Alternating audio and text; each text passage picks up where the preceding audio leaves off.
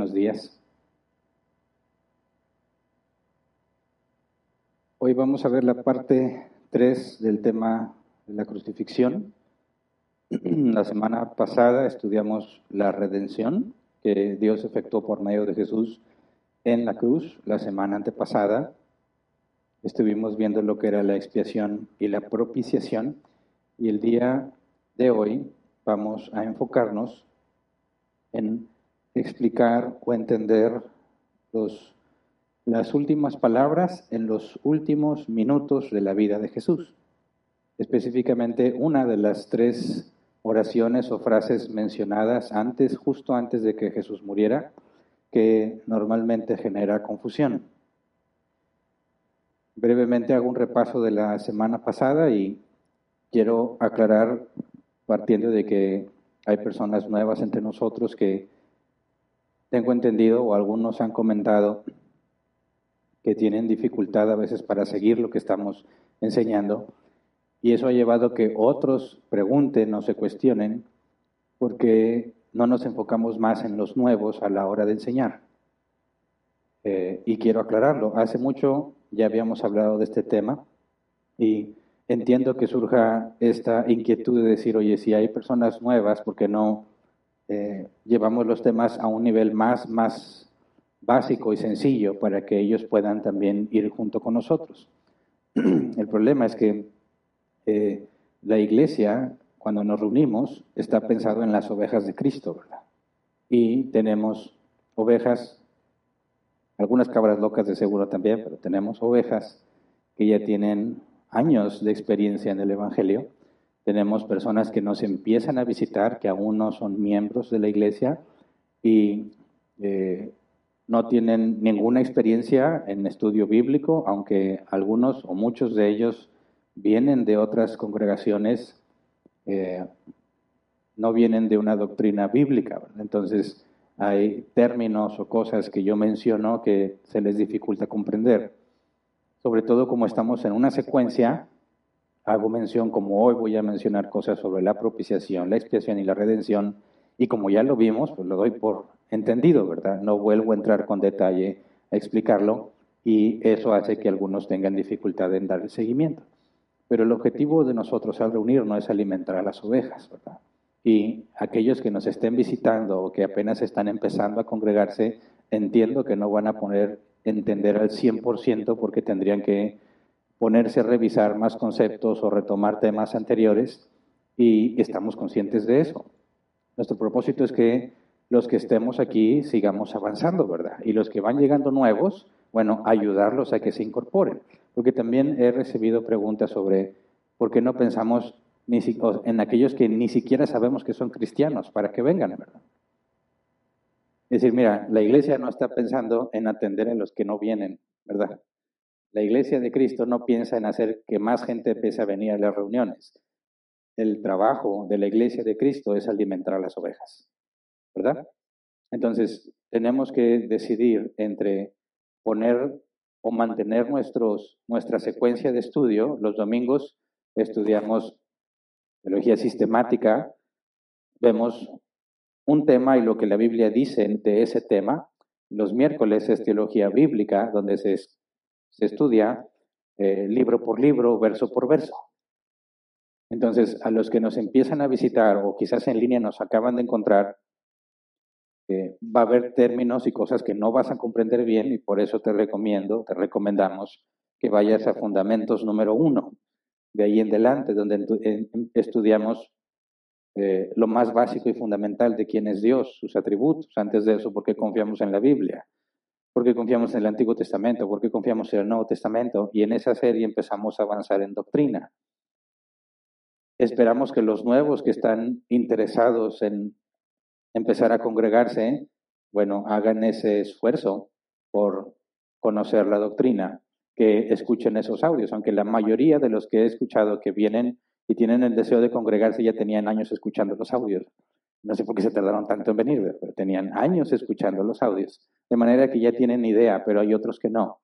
Entonces quiero aclarar cada vez, por ejemplo, el día de hoy vamos a ver la parte 3 del tema de crucifixión, que la crucifixión es un tema más dentro de las obras de Jesús en su vida terrenal. De manera que vamos profundizando y vamos avanzando y no nos vamos a detener a repasar todo otra vez. Entonces, estamos en la mejor disposición de aclarar dudas, de ayudar a aquellos que se quieren integrar y quieren empezar a entender. Tenemos la sección de preguntas los 15 minutos, pero si eres nuevo y aún tienes dificultad, cuando veas que yo acabo, ven y pregunta y con gusto te explico. Pero quisiera que entendiéramos que nuestro enfoque es mantener el avance con las ovejas que sabemos que están con nosotros. Las que se van integrando, bueno, échenle ganas repasando audios más anteriores para poder estar al corriente. Hagan preguntas, todas las preguntas que tengan y haremos todo lo posible por ayudarles a que ese proceso sea más rápido. A los que no vienen por una u otra razón, hagan lo que mejor les parezca, ¿verdad? No estamos tratando de que la gente venga, no estamos buscando estrategias para que la gente venga. Nuestra responsabilidad es, viniste, estás aquí, dices que eres cristiano, bueno, toma tu compromiso y vamos a avanzar juntos. Entonces, hago un resumen de lo que vimos la semana pasada y es un micro resumen, ¿verdad? Nada más los puntos, los puntos más esenciales para avanzar en este. Si tienes dificultad, ve a fundamentos desde los primeros. Si dices, no, ya conozco los fundamentos, bueno, entonces regrésate al tema de la parte 1, parte 2 de crucifixión, para que cuando llegues aquí el domingo tengas ya el contexto de lo que se está enseñando. ¿Ok? Bien, brevemente, vimos la semana pasada que hay bíblicamente dos caminos para la salvación. Tener una justicia perfecta o tener un redentor, ¿verdad? Y vimos que la palabra redención, las distintas tres palabras en griego que encontramos en el Nuevo Testamento, todas se enfocan en el precio de un esclavo, en comprar algo que se había perdido, en rescatar o sacar de esa esclavitud al que fue comprado, pero no para que sea libre, ¿verdad? Sino para que ahora sirva. Si era el contexto de un israelita que se había vendido a sí mismo eh, a la esclavitud por crisis económica o financiera, por así decirlo, bueno, un redentor podía librarlo para que tuviera su negocio propio, para que continuara. Si era un criminal, el criminal tenía que pagar la deuda y el criminal no podía salir de esa situación hasta que pagara la deuda por completo. Y vimos que todos los hombres están en esa condición del criminal que tiene que estar bajo esclavitud para pagar la deuda. Y vimos que como todos hemos pecado, todos estamos en deuda y que la deuda va a ser saldada en el juicio del gran trono blanco, cuando todos sean juzgados según sus obras y se les dé conforme merecen sus obras. Entonces, la Biblia enseña que por cuanto todos han pecado, todos están destituidos de la gloria de Dios. Aunque hay dos caminos posibles para salvación, no hay ningún hombre que sea perfectamente justo, excepto Jesús. Todos los demás, el único medio de salvación es un redentor. Y lo que la Escritura afirma, enseña, todo el Nuevo Testamento, es que Jesús es nuestro redentor. Es el que pagó el precio, el precio total de todos aquellos que Dios le dio para salvarlos. Si fuimos entonces redimidos por Jesús, por el Padre, que por medio de Jesús paga el precio, eso implica que fuimos liberados de la esclavitud del pecado y de Satán. La Biblia dice que todo el que peca es esclavo del pecado y que todos los que no son de Cristo están sujetos, sumisos a la voluntad de Satanás. Entonces, si alguien fue redimido, eso implica que ya no es esclavo del pecado y ya no es sumiso a la voluntad de Satanás. Eso implica que cuando hablamos de redención y alguien afirma que es un redimido, no puede referirse a un estado mental o un estado psicológico donde él piensa o se siente redimido. Porque si efectivamente ya no es esclavo del pecado y ya no está sumiso a la voluntad de Satanás, tiene que haber evidencia en su vida. La manera en que vive debe mostrar claramente que no es esclavo del pecado, que no es esclavo de sí mismo y que no está sujeto a la voluntad de Satanás. Por eso, la redención es visible.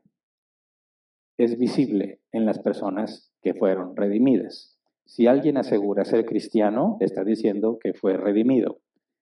De manera que su vida debe mostrar, aunque todos nos equivocamos, la vida del que ha sido redimido debe mostrar con claridad que ahora es un siervo de Jesús.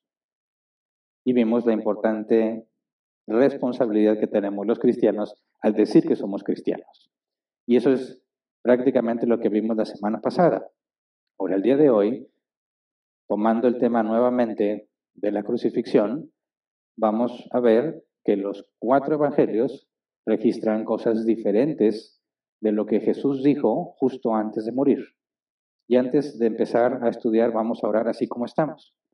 Señor, te damos gracias por este día. Te pedimos que nos enseñes. Enséñanos para que podamos enseñar. Explícanos para que podamos explicar. Queremos ser testigos fieles, Señor. Como dice tu palabra, obreros que no tienen de qué avergonzarse porque usan correctamente tu palabra. Por medio de tu Espíritu Santo, permítenos entender, comprender y llevar a la práctica, Señor, para que haya congruencia, congruencia en nuestra vida todo lo que tu palabra dice y enseña. Gracias de antemano. Amén. Bien, vamos a Mateo 27, versículo 45 al 50, donde en los últimos minutos de la vida de Jesús, Mateo registra esto. Dice, desde el mediodía y hasta la media tarde, toda la tierra quedó en oscuridad. Como a las tres de la tarde, Jesús gritó con fuerza, Elí, Elí, lama sabactani, que significa, Dios mío, Dios mío, ¿por qué me has desamparado? Cuando lo oyeron algunos de los que estaban allí, dijeron, está llamando Elías. Al instante uno de ellos corrió en busca de una esponja, la empapó en vinagre, la puso en una caña y se la ofreció a Jesús para que bebiera. Los demás decían, déjalo a ver si viene Elías a salvarlo. Entonces Jesús volvió a gritar con fuerza y entregó su espíritu. Nos dice que gritó dos veces con fuerza, ¿verdad? Nos especifica que gritó la primera vez y no nos dice que gritó la segunda vez. Marcos registra exactamente lo mismo. Cambian algunas palabras, pero es exactamente lo mismo. Lucas registra que también gritó con fuerza, pero que dijo otra cosa. Lucas 23, versículo 44 al 46.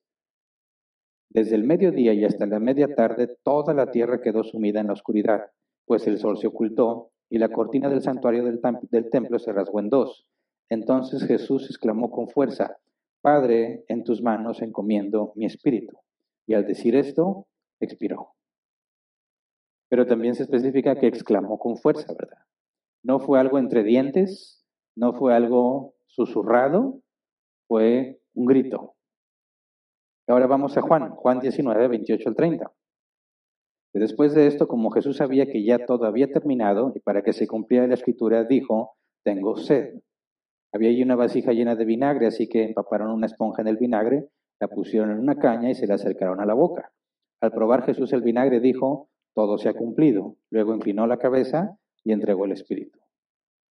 Ahora, tenemos tres cosas diferentes, ¿verdad? Cuatro evangelios, pero Mateo, Mateo y Marcos dicen lo mismo, pero entre los cuatro evangelios tenemos tres versiones.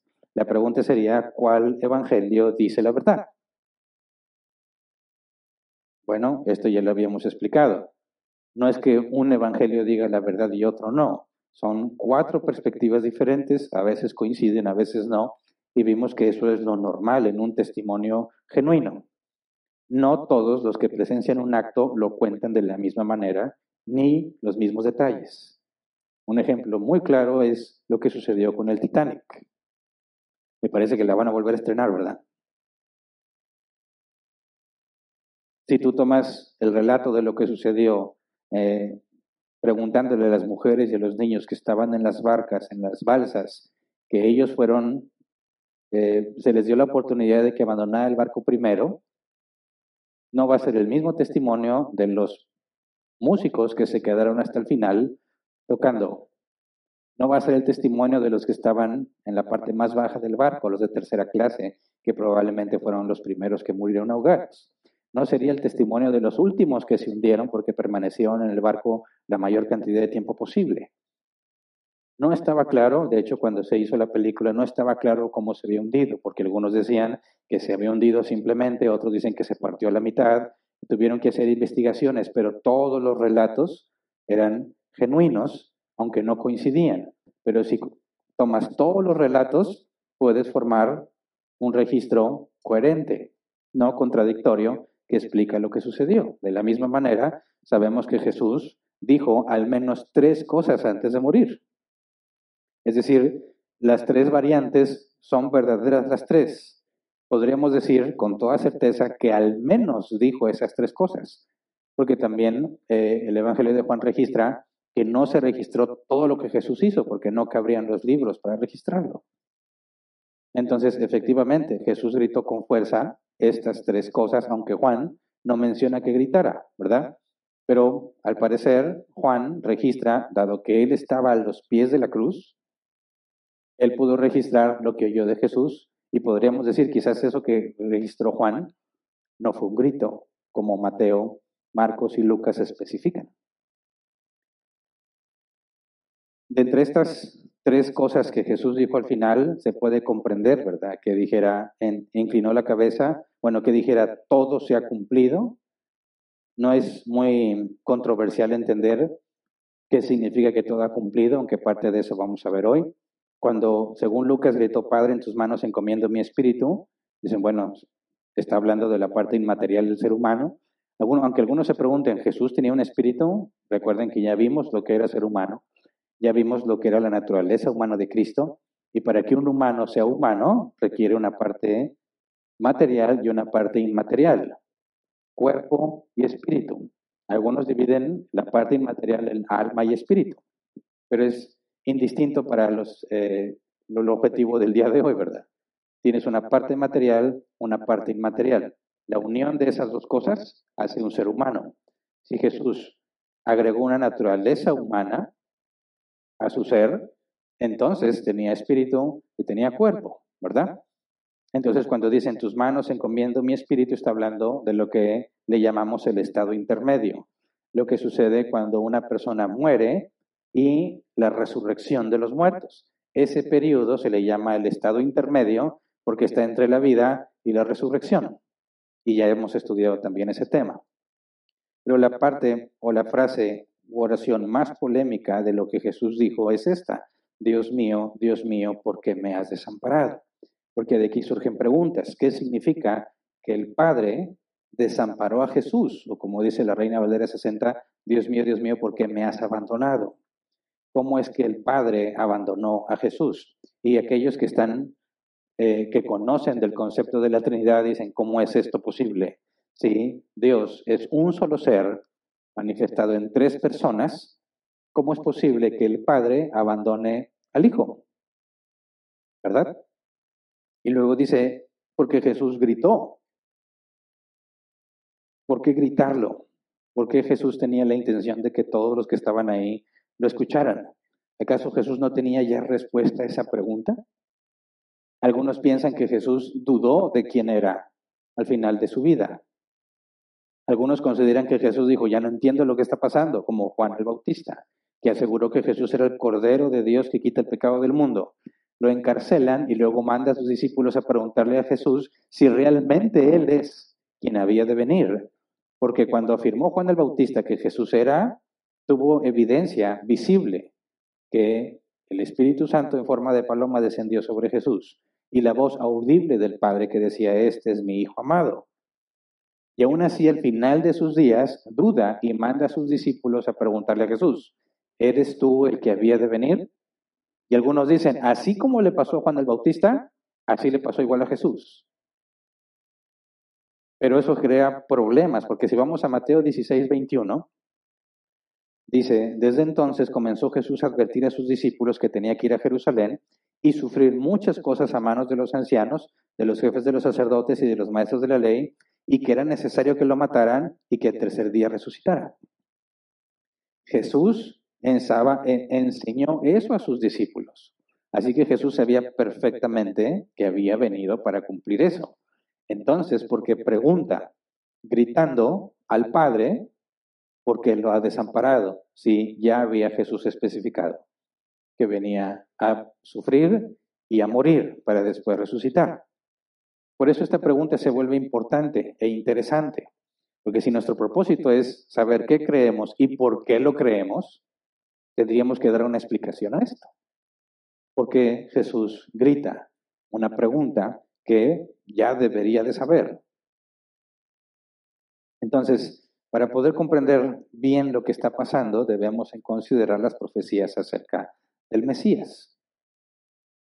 Si examinamos, por ejemplo, aunque hay muchas profecías, pero particularmente las profecías de Isaías, podemos encontrar, número uno, que el Mesías reinará con justicia para siempre. Vamos a Isaías capítulo 9, versículos 6 al 7.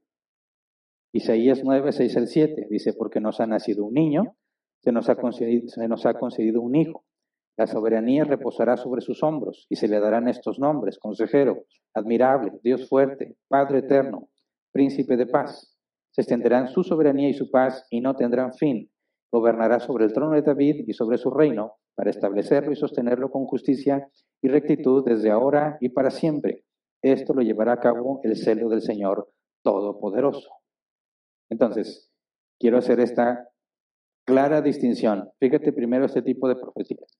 El Mesías reinará con justicia para siempre, ¿verdad?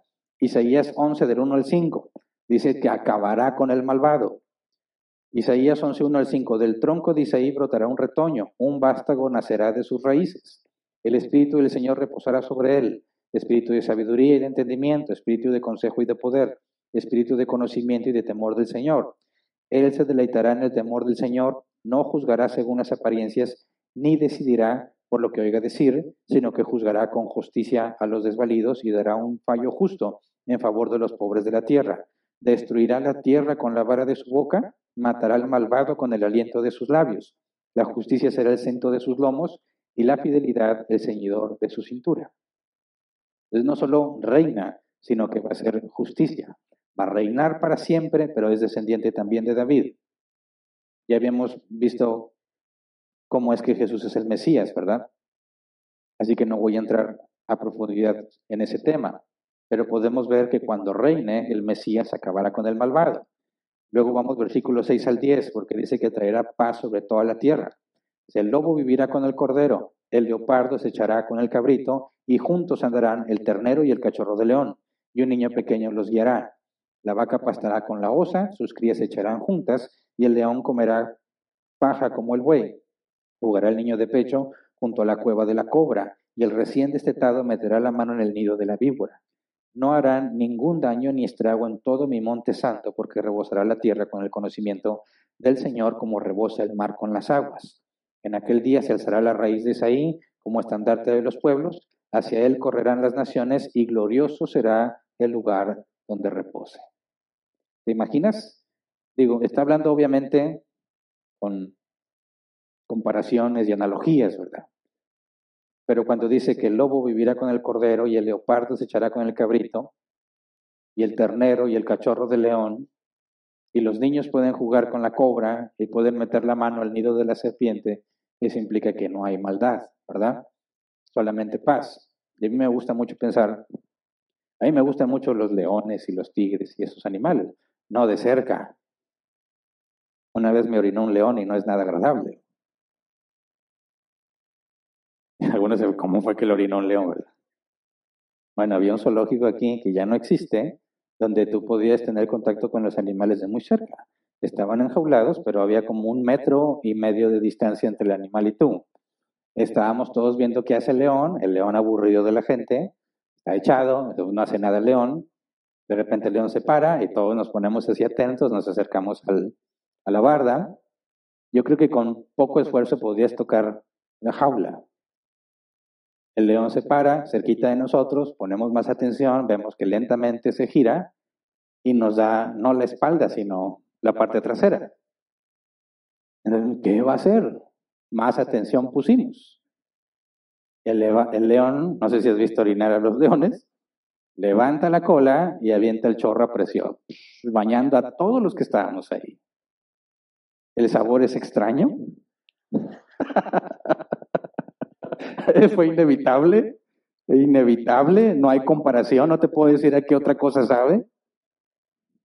Quedamos así, totalmente mojados y salpicados. Pero pensando en esto, ¿cómo será que tú puedas acercarte a una bestia de ese tipo y que no te haga daño? Por ahí hay videos, ¿no? Lo ves en las redes de estos animales criados como si fueran mascotas. Y ves como tremendo leonzote o tigre abraza y juega con su dueño. A mí me gusta pensar en términos literales de esta profecía, El nivel de paz alcanzará incluso a toda la creación, como dice el apóstol Pablo, que toda la creación gime esperando la manifestación de los hijos de Dios para que sea liberada de su corrupción. Y quizás un día lo veremos así como dice aquí literal. Pero eso es algo que hará el Mesías cuando regrese, ¿verdad? Ahora, Isaías 42, 1 al 7. Isaías identifica al Mesías como el siervo del Señor. Dice, este es mi siervo, a quien sostengo, mi escogido, en quien me deleito. Sobre él he puesto mi espíritu y llevará la justicia a las naciones. No clamará, ni gritará, ni alzará su voz por las calles. No acabará de romper la caña quebrada, ni apagará la mecha que apenas arde. Con fidelidad hará justicia, no vacilará ni desanimará hasta implantar la justicia en la tierra.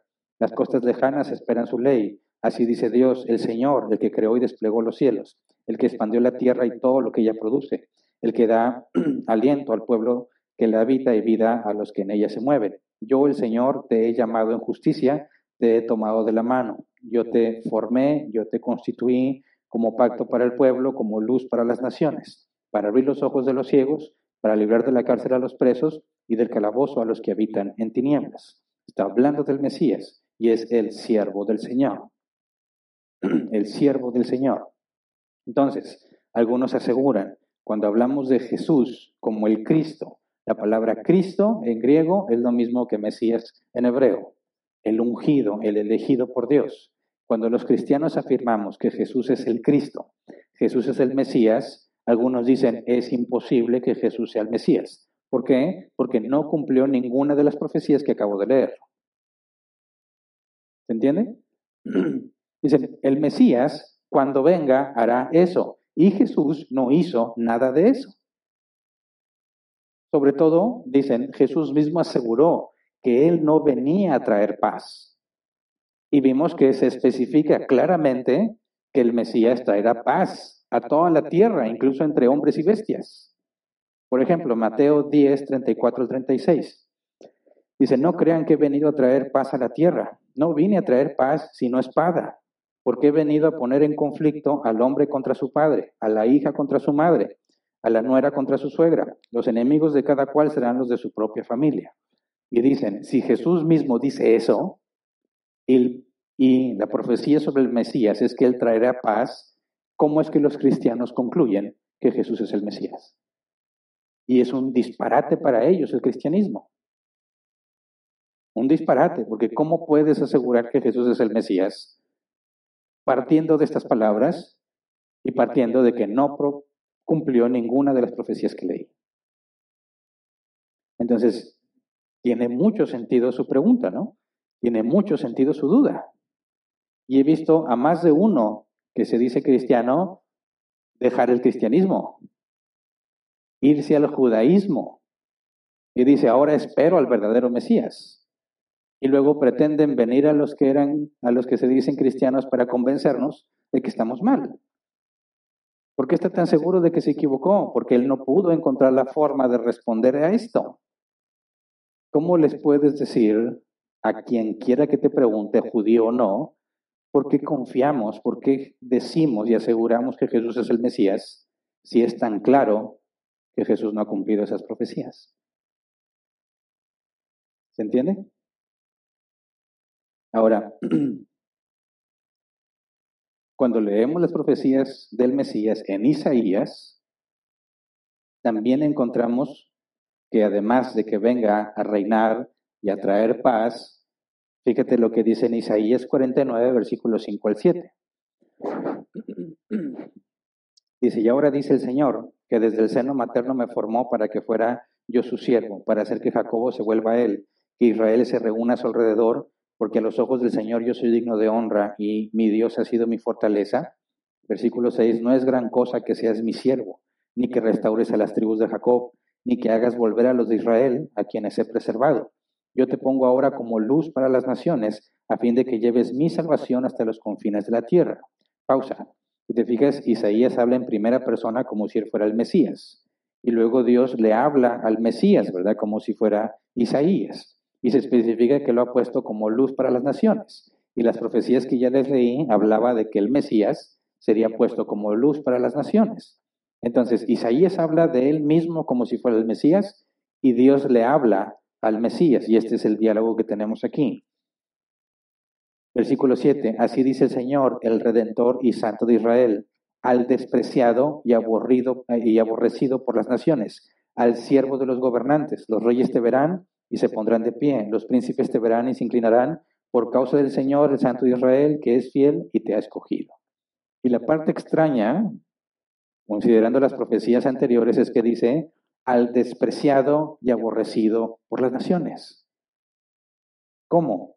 El Mesías, que va a venir a reinar, que traería paz mundial, el siervo del Señor, Isaías también en profecía se refiere a él como el despreciado y aborrecido por las naciones.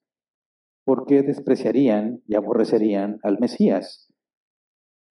Sobre todo considerando todo lo que el Mesías va a hacer. Ahora, Isaías 52, 13 al 15. Dice, miren, mi siervo triunfará, será exaltado, levantado y muy enaltecido. Muchos se asombrarán de él, pues tenía desfigurado el semblante. Nada de humano tenía su aspecto. Del mismo modo, muchas naciones se asombrarán y en su presencia enmudecerán los reyes, porque verán lo que no se les había anunciado y entenderán lo que no se había oído. Otro dato sobre el Mesías. Tenía desfigurado el semblante y nada humano tenía en su aspecto. Porque termina el Mesías desfigurado. Si viene a vencer, viene a acabar con el maldad, con el, con el malvado, viene a traer paz y a reinar sobre todas las naciones. Así que se pone extraño. Habla del Mesías, el siervo del Señor, como alguien que va a triunfar sobre todas las cosas, y luego empieza a hablar sobre aunque es despreciado, aborrecido, desfigurado. Luego vamos a lo que Dios hizo por medio de Felipe con el eunuco etíope. En Hechos 8, versículo 26 al 35. Hechos 8, 26 al 35. Dice, un ángel del Señor le dijo a Felipe, ponte en marcha hacia el sur por el camino del desierto que baja de Jerusalén a Gaza. Felipe emprendió el viaje y resulta que se encontró con un etíope eunuco, alto funcionario encargado de todo el tesoro de la Candace, reina de los etíopes. Este había ido a Jerusalén para adorar. Pausa. Porque el énfasis en que es un eunuco y bueno, etíope, pues para saber de dónde viene, ¿verdad? Pero ¿por qué eunuco? Alto funcionario. Bueno, contexto cultural, cuando un rey, un gobernante, quiere un hombre de confianza, un hombre que sea su mano derecha, y dado que los reyes tenían muchas mujeres, su hombre de confianza tenía que hacerse responsable de cuidar a todas sus mujeres. Un gobernante tendría que poner a un hombre que pueda confiar tanto en él que no al mismo tiempo puede asegurar que no se involucre con ninguna de sus mujeres. Porque si tú le das poder a un hombre, tanto como ser tu mano derecha, sería objetivo de muchas mujeres, ¿verdad? Entonces, ¿cómo le haces para asegurarte que es de toda tu confianza y nunca va a quitarte o a meterse con tus mujeres? Lo castraban. Lo hacían eunuco. Eso es lo que hace que un eunuco sea eunuco que es castrado. De esa manera era 100% confiable que no se involucraría con las mujeres del gobernante. Estos hombres eran reconocidos como personas muy importantes. Entonces, cuando nos dice que era un eunuco, ya en el contexto sabes que es de toda la confianza del gobernante, ¿verdad? Y luego dice que es un alto funcionario, tiene mucha responsabilidad. ¿Por qué es importante entender eso? Porque va leyendo una porción de la escritura y era carísimo tener tu propia porción de la escritura por el trabajo que implicaba sacar una copia. De hecho, había lugares en los tiempos de Jesús, sinagogas, donde no tenían cómo leer la escritura, porque era algo muy caro. Entonces, con ese contexto, sabes que es un hombre muy adinerado. Eh, versículo 28 dice, y en el viaje de regreso a su país iba sentado en su carroza leyendo el libro del profeta Isaías. El Espíritu le dijo a Felipe, acércate y júntate a ese carro. Felipe se acercó deprisa a la carroza y al oír que el hombre leía al profeta Isaías, le preguntó, ¿acaso entiende usted lo que está leyendo? ¿Y cómo voy a entenderlo? contestó, si nadie me lo explica. así que invitó a Felipe a subir y sentarse con él. El pasaje de la escritura que estaba leyendo era el siguiente. Como oveja fue llevado al matadero y como cordero que enmudece ante su trasquilador, ni siquiera abrió, abrió su boca. Lo humillaron y no le hicieron justicia. ¿Quién describirá su descendencia? Porque su vida fue arrancada de la tierra. Dígame usted, por favor, ¿de quién habla aquí el profeta? ¿De sí mismo o de algún otro? le preguntó el eunuco a Felipe. Entonces Felipe, comenzando con ese mismo pasaje de la escritura, le anunció las buenas nuevas acerca de Jesús. Ahora, visualiza esta situación. Trata de ponerte en el lugar de Felipe. Que este eunuco vaya en su carroza implica que tiene mucho, muchísimo dinero. Y va caminando a un lado y escucha que va leyendo. El Espíritu le dijo que se acercara a la carroza. Es un eunuco, es decir, no es judío, ¿verdad? Es alguien que ha decidido hacerse un prosélito, alguien convertido, por así decirlo, o sujeto a la ley de Moisés voluntariamente, no porque sea israelita, sino por voluntad propia. En el Antiguo Testamento hay varios casos de esos. Entonces aprovecha la oportunidad estar leyendo Isaías y Felipe sabe que entender ese pasaje es complicado, muy complicado. Es, de hecho, es imposible comprenderlo si no tomas en cuenta la muerte y la resurrección de Jesús. Entonces Felipe ve su oportunidad. ¿Entiendes lo que lees? No, ¿cómo lo voy a entender si nadie me lo explica? Y entonces de ahí le explica el Evangelio. Ahora, ¿qué tiene que ver ese, esa porción de la escritura con el Evangelio? Porque lo que estaba leyendo el es Isaías 53. Y la profecía de Isaías 53 es referente al siervo del Señor. Y el siervo del Señor, como lo mencioné anteriormente, es el Mesías. Y ha habido mucho conflicto con respecto a Isaías 53. Porque los judíos que niegan a Jesús dicen que no está hablando del Mesías, sino que habla de los propios israelitas, habla del pueblo de Israel. Pero lo que dice la Biblia es que Felipe de ahí le explicó el Evangelio. Así que sí habla del Mesías.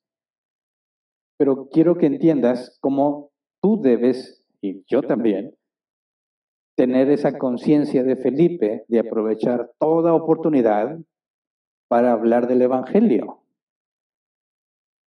¿Entiendes lo que lees? Eso implica que Felipe dice, yo lo entiendo, y sé que tú no lo entiendes, ¿verdad? Por eso aprovecho la oportunidad, no para decirte que estás mal, que te vas al infierno, cosas de ese tipo, ¿no? ¿Entiendes lo que lees? Entonces le empieza a explicar. Esa es la oportunidad que todos nosotros tenemos prácticamente todos los días y estamos buscándola. Qué triste es que entre nosotros haya cristianos que nunca hablan de su cristianismo, que van a su trabajo y no dicen nada, no piensan, dicen, no, pues a mí nunca se me da la oportunidad. ¿Cómo, cómo es que Felipe hizo esta oportunidad?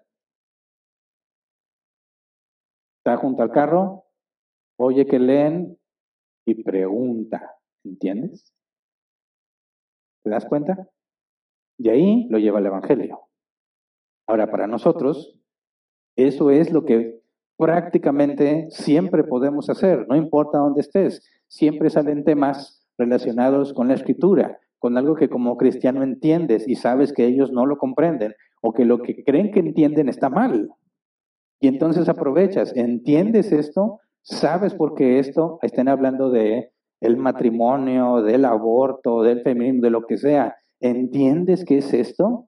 ¿Cómo? No. Y entonces le explicas. Y de ahí los llevas al Evangelio. Pero para nuestro objetivo, vamos a leer lo que el, el, el, ya estoy mezclando eunuco y etíope en una palabra, lo que el eunuco estaba leyendo y el punto de partida de Felipe. Vamos a leer Isaías 53, todo el capítulo, que son 12 versículos. Ese es el contexto de lo que el eunuco venía leyendo. ¿Quién ha creído nuestro mensaje y a quién se le ha revelado el poder del Señor? Creció en su presencia como vástago tierno, como raíz de tierra seca. No había en él belleza ni majestad alguna. Su aspecto no era atractivo y nada en su apariencia lo hacía deseable. despreciado y rechazado por los hombres, varón de dolores, hecho para el sufrimiento. Todos evitaban mirarlo, fue despreciado y no lo estimamos. Ciertamente él cargó con nuestras enfermedades y soportó nuestros dolores, pero nosotros no lo, perdón, pero nosotros lo consideramos herido, golpeado por Dios y humillado. Él fue traspasado por nuestras rebeliones y molido por nuestras iniquidades. Sobre él recayó el castigo, precio de nuestra paz, y gracias a sus heridas fuimos sanados. Todos andábamos perdidos como ovejas, cada uno seguía su propio camino. Pero el Señor hizo recaer, recaer sobre él la iniquidad de todos nosotros. Maltratado y humillado, ni siquiera abrió su boca. Como cordero, fue llevado al matadero. Como oveja, enmudeció ante su trasquilador y ni siquiera abrió su boca. Después de prenderlo y juzgarlo, le dieron muerte. Nadie se preocupó por su descendencia. Fue arrancado de la tierra de los vivientes y golpeado por la transgresión de mi pueblo. Se le asignó un sepulcro con los malvados y murió entre los malhechores, perdón, aunque nunca cometió violencia alguna ni hubo engaño en su boca. Pero el Señor quiso quebrantarlo y hacerlo sufrir, y como él ofreció su vida en expiación, verá su descendencia y prolongará sus días, y llevará a cabo la voluntad del Señor. Después de su sufrimiento, verá la luz y quedará satisfecho. Por su conocimiento, mi siervo justo justificará a muchos y cargará con las iniquidades de ellos. Por lo tanto, le daré un puesto entre los grandes y repartirá el botín con los fuertes, que derramó su vida hasta la muerte y fue contado entre los transgresores. Cargó con el pecado de muchos e intercedió por los pecadores. La pregunta es de quién habla Isaías 53. ¿Del Mesías? O sea, el siervo del Señor. O como dicen la mayoría de los judíos que yo he escuchado, habla del pueblo de Israel. ¿Cómo es que Felipe de aquí, del versículo 7, lleva al eunuco al Evangelio? Repasemos con detalle. Versículo 1. ¿Quién ha creído nuestro mensaje y a quién se le ha enviado el poder? Si a quién se le ha revelado el poder del Señor. Lo primero que dices ahí es, es que nadie cree este mensaje. Nadie lo cree. ¿Por qué? Si estuviese hablando del Mesías, ¿cómo es posible que el Mesías que venga a reinar sobre todas las naciones y destruya al malvado y traiga paz y sea siervo de Dios, sea tratado de esta manera? ¿Cómo es eso posible?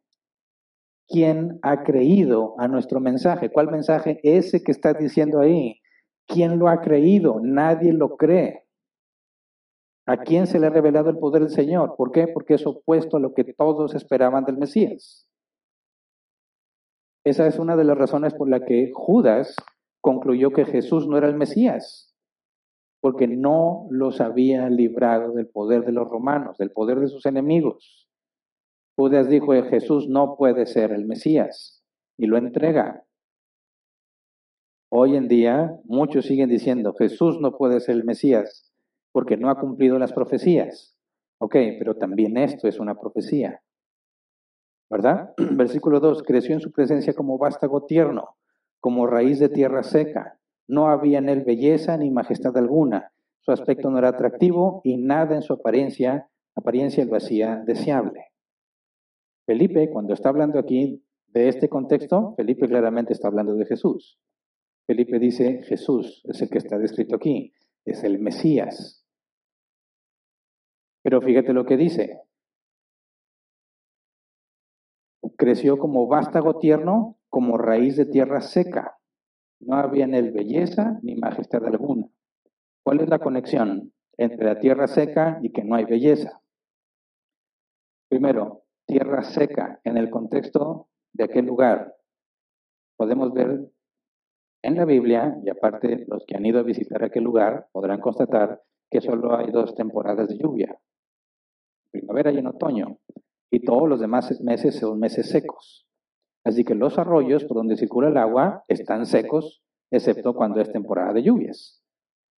Y para aquellas regiones, a esos lugares o corrientes que llevaban agua, pero, ahora que están, pero que ahora están secas o que normalmente en el año están secas, les llaman wadis. ¿Me ponen la primera imagen, por favor? Esto es un wadi, un lugar por el que corría el agua, pero como ya no hay agua, está seco. Y tú puedes ver desde tu perspectiva a la izquierda, ahí se ve claramente el lugar donde corre el agua, se ve la tierra más blanca, y de tu lado derecho es un acercamiento a ese lugar donde antes corre el agua, pero ya no corre el agua. Y que estando bajo el sol abrasador durante meses, la tierra se pone de esa forma. Y no sé si alcanzas a percibir que ahí hay retoños, ciertos retoñitos. Y es lo que describe aquí. Creció en su presencia como vástago tierno, como raíz de tierra seca. No había en él belleza ni majestad alguna. Porque eso, si tú consideras esos, parece hierbita nada más, no hay belleza en eso. Nadie cortaría uno de esos si se lo lleva a su novia. Nadie cortaría uno de esos para tenerlo decorando su casa. No hay hermosura en eso que está ahí. Así está describiendo al Mesías. Por eso cuando tú ves estos supuestos retratos de un Jesús rubio, ojo azul, blanco, barba, bien acondicionada, incluso a veces chinita, hay un serio problema con esa imagen. Número uno, ¿quién vio a Jesús para sacar el retrato? Número dos, no concuerda con la etnia de esos lugares, con el color de las personas y las características físicas de las personas de esa región. Y número tres, la Biblia especifica que no había hermosura en Jesús. ¿Por qué ese detalle? Porque si tú tomas en cuenta la historia del rey Saúl y la historia del rey David, y luego alguno de sus hijos como Absalón, ¿cuál es la característica principal en ellos? Su belleza. Ah, entonces un rey no podía ser un rey feo. Bueno, si eras hijo de rey y salías feo, pues ni modo. Pero nunca serías elegido o propuesto como rey si estás feo. ¿Por qué? ¿Qué problema tenemos los feos? Bueno, yo creo que quizás es más fácil de verlo cuando estás en un grupo, en un trabajo, por ejemplo, Siempre he visto este chiste en imágenes que dicen que pasa el muchacho guapo, atlético, atractivo para las mujeres, pasa con una compañera y le dice buenos días guapa, y la muchacha, ¡ah! ¡Ay! Chistoso, tremendo. Y se va. Pero viene otro feo y le dice buenos días guapa, y llama a recursos humanos Vengo a reportar hostigamiento sexual. ¿Cuál es la diferencia? La diferencia es quién le dijo guapa. No que le dijeran guapa, sino quién se lo dijo, ¿verdad? ¿Por qué? Una vez vi un experimento social. Una mujer se arregló para verse atractiva y empezó por la calle a pedir favores a ver quién la podía llevar a su casa, a ver quién la podía invitar a comer, y consiguió todo lo que pidió. Luego esa misma mujer se desarregló lo más que pudo, se vistió lo menos atractiva posible y salió a pedir exactamente las mismas cosas y no consiguió nada. ¿Cuál es la diferencia si era exactamente la misma mujer? Su apariencia. Alguien atractivo normalmente es seguido, y es obedecido, ¿verdad? Si tú tienes que escoger a un hombre para que sea rey, ¿a quién escoges? ¿A uno feo? ¿O a uno hermoso? Según el contexto cultural de aquel lugar, ¿verdad? Que por el hebreo parece que David era pelirrojo.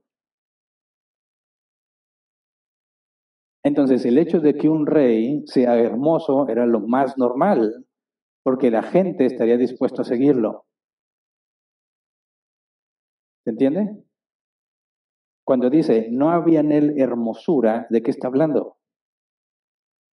No tenía lo que generalmente tienen los líderes. No había nada que la gente dijera, sí, yo voy a seguirlo a él no había en él hermosura. No es el líder que la gente normalmente sigue. No es quien reconocen como líder. Versículo 3, despreciado y rechazado por los hombres, varón de dolores, hecho para el sufrimiento. Todos evitaban mirarlo. Fue despreciado y no lo estimamos. El Mesías. ¿Cómo es posible que fue despreciado y rechazado como también vimos que el mismo Isaías decía en otro capítulo? Despreciado. Varón de dolores, dice, todos evitaban mirarlo. ¿Qué significa eso? Desprecio. Esto me ayudó, me hizo recordar, de hecho, una vez estaba, me llamó la curiosidad, eh, las reglas de etiqueta. Cuando vas a un restaurante elegante y no acostumbras ir a esos restaurantes, normalmente entras en una especie de shock, ¿verdad? Porque te van a traer un plato con un montón de cubiertos y tú siempre has usado uno o las manos. ¿Y dónde está la tortilla? Porque quieres agarrar con la tortilla. No, ahí no hay eso. Entonces entras en un conflicto, ¿cómo me comporto? ¿Verdad? Hay un tip. Empiezas a usar los cubiertos de adentro hacia afuera. Así me lo dijeron, espero que esté bien. Y también dice la película Titanic. Así que es confiable.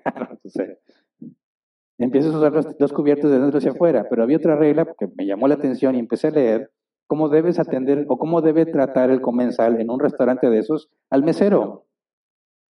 Y una de las reglas de etiqueta, que aclaro, me parece absurda, es que no puedes ver al mesero en los ojos. Nunca. Nunca. Cuando llega el mesero, normalmente preguntas, ¿qué onda? Sí, gracias, todo bien. De no, eso demuestra que no eres una persona refinada. Lo correcto es que tú nunca volteas a ver al mesero a los ojos, porque tú y él no son iguales. ¿Entiende? Llega el mesero y tú sí, viendo abajo. Como no estoy hablando con nadie más, cuando llega el mesero y tú quieres usar estas reglas, tienes que decirle, sí, gracias, aunque el mesero esté aquí, ¿verdad? ¿Todo está bien? Sí, muy bien, gracias. Evitas mirarlo. Algo similar en el contexto está aquí. Todos evitaban mirarlo. Menospreciado. No tiene valor para ellos, como se supone en las reglas de etiqueta, que el mesero es inferior a ti, no es digno de que lo veas a la cara.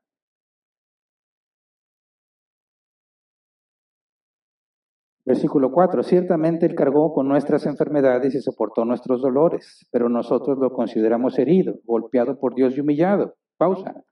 Tristemente aquí muchos que dicen cristianos dicen, aquí dice que Él cargó con nuestras enfermedades, así que ya no tengo por qué enfermarme. Me digo, oye, no voy porque estoy enfermo. ¿Cómo que estás enfermo? Cristo ya cargó con nuestras enfermedades, así que no tienes por qué estar enfermo. Reprende la enfermedad, te dice. Lo extraño es que Pablo le dijo a sus colaboradores en sus cartas que se quedaran ahí porque estaban enfermos. Dejó en alguna ocasión a su colaborador enfermo en algún lugar. Le pidió a, a Timoteo, si no me equivoco, que tomara un poco de vino por sus malestares estomacales Parece que a Pablo no le enseñaron este versículo. No, no está hablando que ya no te vas a enfermar. Está diciendo lo que hizo el Mesías. Llevó nuestras enfermedades. Y aquí va a tener sentido lo que vimos la semana pasada y la antepasada. Soportó nuestros dolores. Pero nosotros lo consideramos herido, golpeado por Dios y humillado. ¿Quién es nosotros ahí? Isaías está hablando del pueblo de Dios. Nosotros lo consideramos. ¿A quién? Al siervo del Señor. Fíjate la distinción. Nosotros, dice Isaías, no somos la iglesia, ¿verdad? Nosotros, ahí Isaías está hablando del pueblo de Dios, los israelitas. Lo consideramos herido. Hay una distinción entre el pueblo y el siervo del Señor. Lo consideramos herido, molido por nuestras iniquidades. Dice, voy a leer otra vez el versículo 4. Ciertamente cargó con nuestras enfermedades y soportó nuestros dolores, pero nosotros lo consideramos herido, golpeado por Dios y humillado. Él fue traspasado por nuestras rebeliones y molido por nuestras iniquidades. Sobre él recayó el castigo, precio de nuestra paz, y gracias a sus heridas fuimos sanados. Todos andábamos perdidos como ovejas, cada uno seguía su propio camino, pero el Señor hizo recaer sobre él la iniquidad de todos nosotros. Maltratado y humillado, ni siquiera abrió su boca. Como cordero fue llevado al matadero, como oveja enmudeció ante su trasquilador, y ni siquiera abrió su boca. ¿De qué está hablando aquí? De redención. pagó el precio de expiación, porque los pecados de aquellos que iban a ser redimidos fue puesto sobre él. Propiciación, lo vamos a ver más adelante, porque debido a eso ya no hay ira sobre los que son del pueblo de Dios. Expiación, propiciación, redención. Versículo 8, después de aprenderlo y juzgarlo, le dieron muerte. Nadie se preocupó de su descendencia. Fue arrancado de la tierra de los vivientes y golpeado por la transgresión de mi pueblo. Pausa otra vez. Fíjate el detalle asombroso. Después de aprenderlo y juzgarlo, le dieron muerte. Claramente eso es lo que sucedió con Jesús, ¿verdad? Nadie se preocupó de su descendencia, porque no tuvo hijos, ni siquiera se casó. Fue arrancado de la tierra de los vivientes, o sea, lo mataron, golpeado por la transgresión de mi pueblo por la transgresión de mi pueblo. Isaías dice, el siervo del Señor fue golpeado por mi pueblo. ¿Cómo es posible que algunos digan que el siervo del Señor es el pueblo? No se puede. Hay una clara distinción entre el siervo del Señor y el pueblo de Dios. No podemos decir que el siervo del Señor es el pueblo de Dios. Y algunos tratando de salvar ese argumento dicen, no, es que el siervo del Señor es un conjunto selecto del pueblo del, pueblo del Señor. Y eso ya está muy forzado, porque aparte, nunca aplicaría sobre cualquier grupo de hombres que escojas lo que se dice que nunca cometió violencia alguna, que fue justo. Eso no aplica para ningún hombre. Por eso, en ninguna forma, el siervo del Señor de Isaías 53 puede ser el pueblo del Señor o un subconjunto del pueblo del Señor, porque ninguno cumple con esa descripción. Dice versículo 9, se le asignó un sepulcro con los malvados y murió entre los malhechores, aunque nunca cometió violencia alguna ni hubo engaño en su boca. Ningún ser humano puede cumplir con esto, que nunca haya cometido violencia alguna y que nunca haya habido engaño en su boca. Solo un hombre que nunca peque, y ese es Cristo. Y ahí, del cordero que fue llevado al matadero sin abrir su boca, de ahí Felipe empezó a hablar de Jesús. Isaías 53 habla del Mesías, de Jesús. Versículo 10, pero el Señor quiso quebrantarlo y hacerlo sufrir. Y como él ofreció su vida en expiación, verá su descendencia y prolongará sus días y llevará a cabo la voluntad del Señor. Fíjate bien, de nuevo, el Señor quiso quebrantarlo y hacerlo sufrir. He escuchado muchísimas veces algo que los cristianos dicen, cuando una persona sufre y le pasa algo grave, murió a un familiar por alguna enfermedad, un accidente, un choque que le quitó la vida a un familiar, no sé, le mataron a su hijo, etcétera, cuando llegan y les preguntan a los cristianos, ¿por qué, por qué Dios me, me hace esto? Tristemente, muchos cristianos dicen, no, no involucres a Dios en esto. Mi Dios es amor y mi Dios es bueno y Él nunca hubiera hecho eso. Eso lo hizo el diablo. ¿Lo has escuchado? Bueno, expliquen este versículo el Señor quiso quebrantarlo y hacerlo sufrir. ¿A quién? Al Mesías. No lo hizo sufrir el diablo, ¿verdad? El diablo no hizo sufrir a Jesús. ¿Quién hizo sufrir a Jesús? Dios el Padre. ¿Por qué si Dios es bueno? ¿Por qué si Dios es bueno, hace sufrir al único hombre inocente en toda la historia de la humanidad? Para que pagara el precio. Cuando alguien se queja del mal, ¿por qué Dios permite el mal? ¿Por qué Dios no acaba con los malvados? Lo primero que hay que hacerle ver a esa persona es esto. Si Dios acabara con los malvados, el primero que se va eres tú. ¿Verdad? Porque esa persona habla de los malvados como si fueran otros y como si él fuese un ser perfectamente bueno. ¿Por qué no acaba con los malos? Porque tendría que acabar contigo también. No tiene sentido que alguien se queje diciéndole, Dios, ¿por qué no acabas con los malos? Segundo, ¿por qué permite entonces tanto sufrimiento y dolor?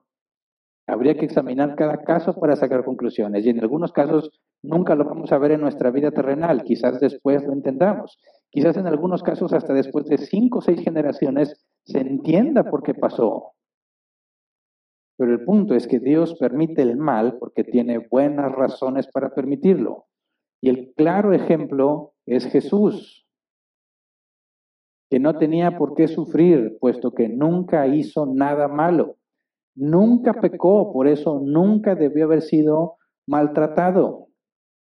Pero fue el Padre quien lo hizo sufrir, puso todo el peso de la deuda de todos nuestros pecados los puso sobre Jesús para que la deuda fuera saldada, para hacer expiación, propiciación y lograr nuestra redención. ¿Se entiende? Yo sé que lidiar con el dolor es muy difícil y que a veces ninguna respuesta intelectual va a saciar o a satisfacer al que tiene la duda, pero hay que distinguir entre un problema emocional y un problema intelectual. El problema intelectual sería, ¿por qué Dios permite el sufrimiento? ¿Por qué? Porque tiene buenas razones para hacerlo. Y el caso más claro es el de Jesús. Esa es la respuesta intelectual. No hay ningún conflicto entre Dios siendo bueno y Dios permitiendo la maldad. No hay ningún conflicto. Porque cuando Dios la permite, porque tiene buenas razones. Así dijo José, hijo de Jacob, José el soñador.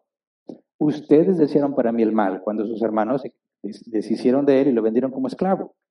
Pero Dios transformó ese mal en bien para salvarlos. ¿Por qué Dios permitió que maltrataran a José? Para que llegara a casa de Potifar, calidad de esclavo.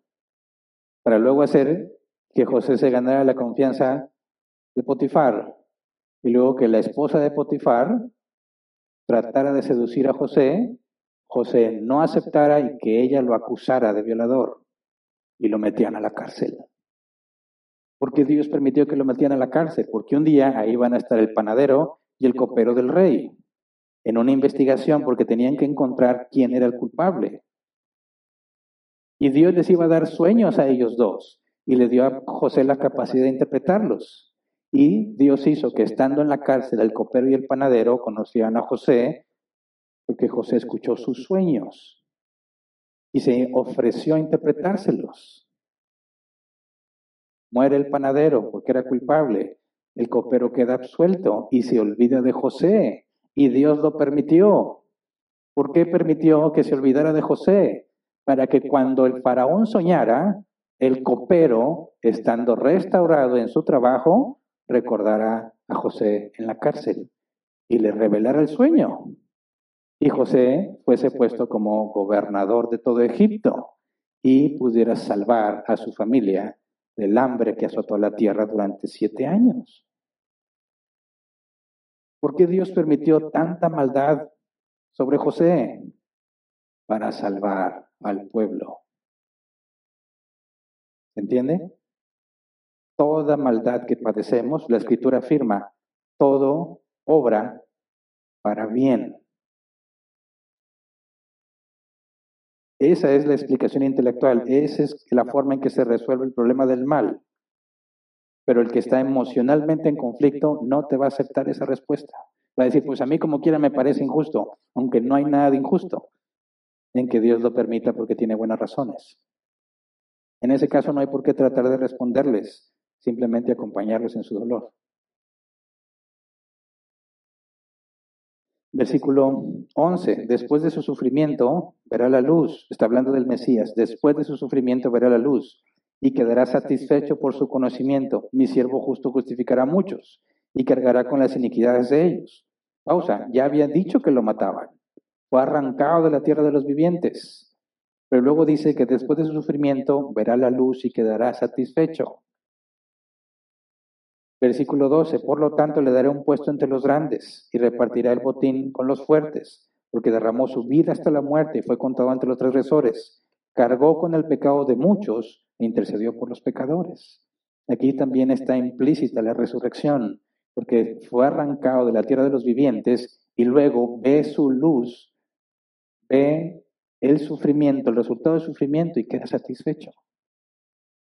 Claramente está especificada que era necesaria la muerte y la resurrección del Mesías. Filipenses 2, 5 al 11. Pablo lo dice de esta manera, la actitud de ustedes debe ser como la de Cristo Jesús, quien siendo por naturaleza Dios, no consideró el ser igual a Dios como algo que aferrarse.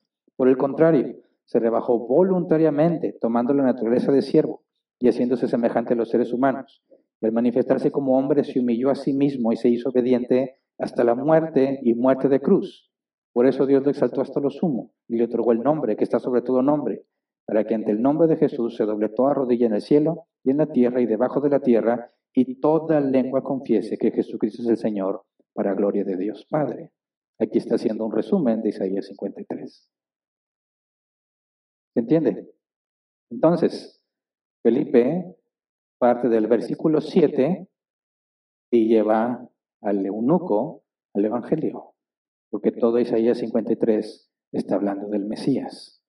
Así que de aquí se surge, de aquí surge esta, este concepto. Cuando tú ves las profecías del Mesías, dicen, están las profecías del siervo triunfante, que son las primeras que empecé a leer en Isaías, que viene a reinar sobre toda la tierra, viene a acabar con el malvado, viene a establecer paz. Esas son las profecías del Mesías triunfante, el siervo triunfante. Y luego tiene las profecías del siervo sufriente donde se habla del Mesías siendo despreciado, humillado, maltratado, castigado por Dios, muerto y resucitado. Entonces, profecías del siervo triunfante, profecías del siervo sufriente. ¿Por qué crees tú que Jesús es el Mesías? Dicen, si no ha cumplido ninguna de las profecías. ¿Cómo que no ha cumplido ninguna de las profecías? No ha cumplido ninguna de las profecías del siervo triunfante, pero ya cumplió todas las profecías del siervo sufriente. Y de hecho, no tendría sentido pensar que primero cumpliera las profecías del siervo triunfante y luego las del siervo sufriente. Eso es absurdo. Necesariamente, por coherencia, primero se tiene que cumplir las del siervo sufriente antes que las del siervo triunfante. Por eso incluso algunos judíos han llegado a la conclusión de que hay dos Mesías. Uno que viene a sufrir, otro que viene a triunfar. No, es el mismo. Eso es lo que dice la escritura. Ahora, regresemos a las palabras de Jesús. Dios mío, Dios mío, ¿por qué me has abandonado? ¿Qué tiene que ver con esto? Está totalmente conectado. Vamos al número 6, versículo 22 al 27, pero en Reina Valera 60. Número 6, 22 al 27, Reina Valera 60. Jehová, perdón, Jehová habló a Moisés diciendo, habla a Aarón y a sus hijos y diles, así bendeciréis a los hijos de Israel, diciéndoles, Jehová te bendiga y te guarde, Jehová haga resplandecer su rostro sobre ti y tenga de ti misericordia. Jehová alce sobre ti su rostro y ponga en ti paz y pondrán mi nombre sobre los hijos de Israel y yo los bendeciré. Esta es la llamada bendición sacerdotal. Y dice Dios, esta es la forma en la que debes bendecir a los israelitas para que yo los bendiga. ¿Y cuál es la característica que sobresale para entender la bendición? Dice, Jehová te bendiga y te guarde. Ok, ese es el propósito de esta bendición, ¿verdad? Luego dice, Jehová haga resplandecer su rostro sobre ti haga resplandecer su rostro sobre ti. ¿Cómo es eso una bendición? Y si tenga de ti misericordia, ah, bueno, la misericordia sí es una bendición, que la necesito todos los días. Pero ¿cómo entiendo que hizo resplandecer su rostro sobre mí? Versículo 28, Jehová alce su rostro sobre, alce sobre ti su rostro. Otra vez tienes al rostro sobre ti y ponga en ti paz. Entonces, resplandecer su rostro sobre ti, tenga misericordia. Alce su rostro sobre ti y ponga paz. ¿Cuál es la conexión entre el rostro de Dios y la paz y la misericordia? Bueno, en el contexto hebreo, los que se acuerdan cuando estudiamos Génesis, vimos que Dios hablaba con Abraham como si fuese su amigo. Cuando vimos Éxodo, vimos que Moisés hablaba con Dios cara a cara. Y no significa que literalmente están viéndose las caras, porque Moisés le dijo, muéstrame tu gloria, y Dios no se la mostró. Eso se lo cumplió hasta el ministerio terrenal de Jesús en la transfiguración del monte, cuando aparecieron Moisés y Elías. Ahí vio la gloria de Dios. Pero en el concepto hebreo, ver la cara, el rostro de alguien implica cercanía, confianza. Ver a alguien cara a cara implica una relación cercana. ¿Se entiende? Entonces, que haga resplandecer su rostro sobre ti es que Él se acerque y te muestre su cara, como lo hizo con Moisés, como lo hizo con Abraham, como lo hizo con Jacob. Que alce su rostro sobre ti y ponga paz, esa es la consecuencia de que Dios habite en el mismo lugar que tú. El shalom, la paz que viene como resultado de la obediencia. Entonces, la bendición está asociada en que Dios sea cercano a ti. ¿Cómo explicarías la maldición? ¿Qué sería lo opuesto de que Dios esté cercano a ti? Que Dios te abandone. ¿Qué es lo que Jesús pregunta? Dios mío, Dios mío, ¿por qué me has abandonado? ¿A qué se refiere en el contexto israelita? que en lugar de recibir bendición, que es lo que le corresponde por su justicia perfecta, está recibiendo maldición. ¿De parte de quién? De parte de Dios. Como dice Isaías 53, Dios quiso hacerlo sufrir. Puso nuestros pecados en él. Recibió la maldición que correspondía a nosotros.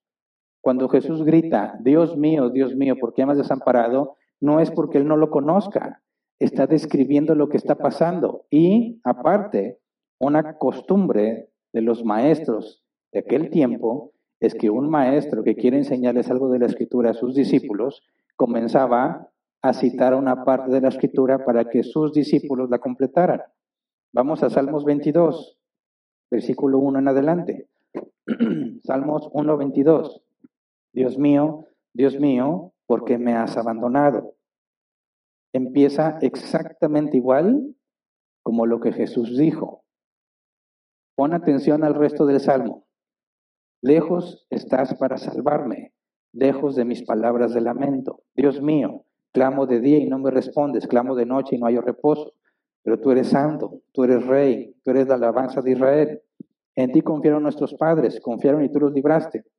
A ti clamaron y tú los salvaste, se apoyaron en ti y no los defraudaste pero yo gusano soy y no hombre. La gente se burla de mí, el pueblo me desprecia. Cuantos me ven se ríen de mí, lanzan insultos meneando la cabeza.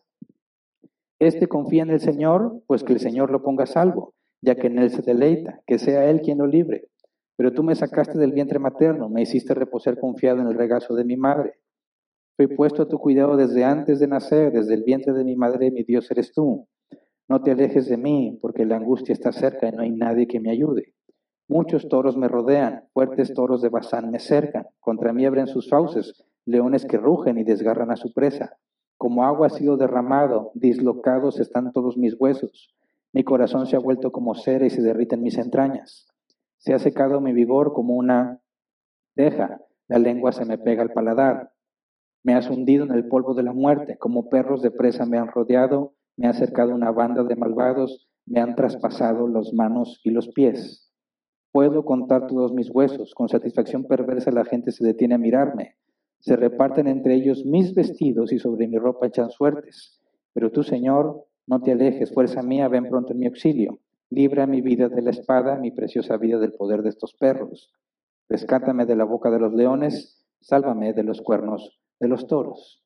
El Salmo 22, escrito muchos siglos antes de la crucifixión, describe lo que estaba pasando en la cruz. Y Jesús no está pidiendo que lo libren de la cruz, porque él mismo dijo que venía a sufrir y a morir. Lo que está pidiendo es ser librado de la muerte, la resurrección. Pero ¿por qué le pide eso si ya sabe que va a pasar? Es lo mismo que se nos pide a nosotros. Cuando oramos, si nuestra oración es de acuerdo a la voluntad del Padre, será hecha.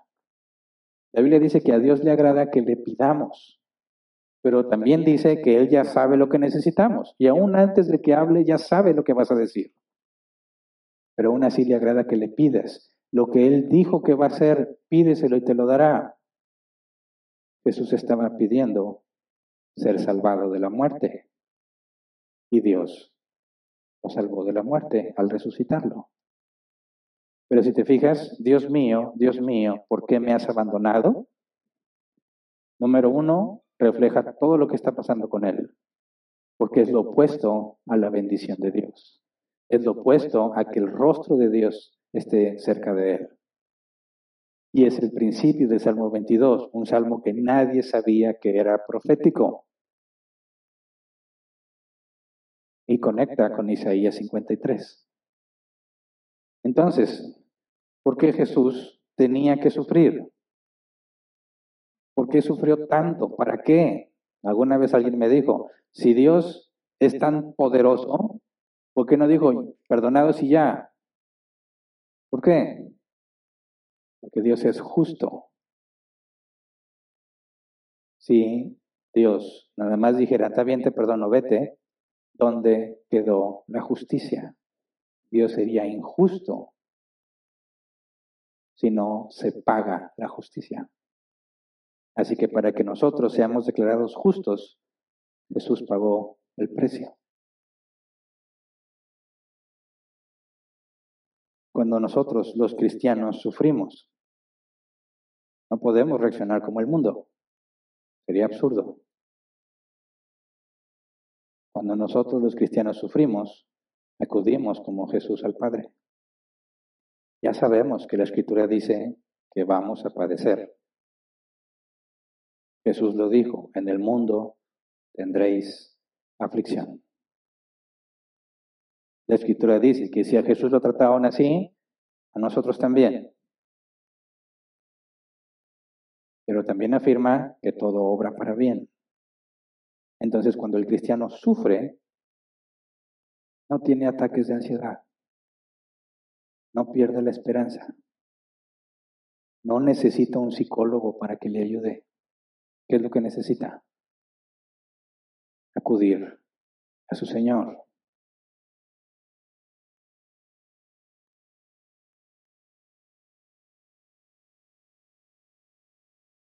Cuando Jesús grita, Dios mío, Dios mío, ¿por qué me has desamparado? Todo el que conociera la escritura entendería qué estaba pasando. Justo lo que el Salmo dice estaba sucediendo. ¿Cómo es que el Padre desamparó, abandonó al Hijo, como estaba profetizado, para que Él pagara toda la deuda, todas las consecuencias eternas de mi pecado y el tuyo, fueron puestos sobre Jesús. El Padre lo hizo. ¿Por qué Jesús tenía que sufrir? Para que yo fuera redimido. Para que tú fueras redimido. Es la única esperanza de salvación. Desde que peco la primera vez, jamás puedo ser justo. Desde que pequé la primera vez, ya no puedo ser bueno. No hay esperanza para salvación. No puedo apelar a mi justicia pero sí puedo confiar en mi redentor. Entonces, Jesús vino a cumplir las profecías del siervo sufriente y cuando regrese, cumplirá las del siervo triunfante. Cuando nos preguntan por qué si Jesús no cumplió ninguna profecía y dijo que no venía a traer paz sino espada, ¿por qué crees que él es el Mesías? Porque cumplió las profecías el siervo sufriente. Pagó el precio, expió mi pecado, propició la ira de Dios, Dios ya no está irado conmigo. Pero eso es solo la mitad del Evangelio. Es solo la mitad del Evangelio. Si nos detuviéramos aquí en la muerte de Jesús, solo tenemos la mitad del Evangelio. Falta la otra mitad. Y si Dios lo permite, lo empezamos a estudiar el próximo domingo. la resurrección de Jesús. Si Cristo nada más pagó nuestra deuda, yo puedo decir, soy inocente, pero no puedo decir que soy justo. No puedo presentarme ante Dios, aunque mi deuda haya sido cancelada, sigo siendo malvado. ¿Se entiende? Aunque Dios dijera, hasta aquí, Hernán, todo lo que hiciste no cuenta. Lo que cuentas a partir de aquí, de nada me sirve. Que voy a volver a pecar. Por eso, llegar a la muerte de Jesús es solo la mitad del Evangelio. Falta otra parte. Y si Dios lo permite, lo estudiamos el domingo. Entonces vamos a ponernos de pie y vamos a orar.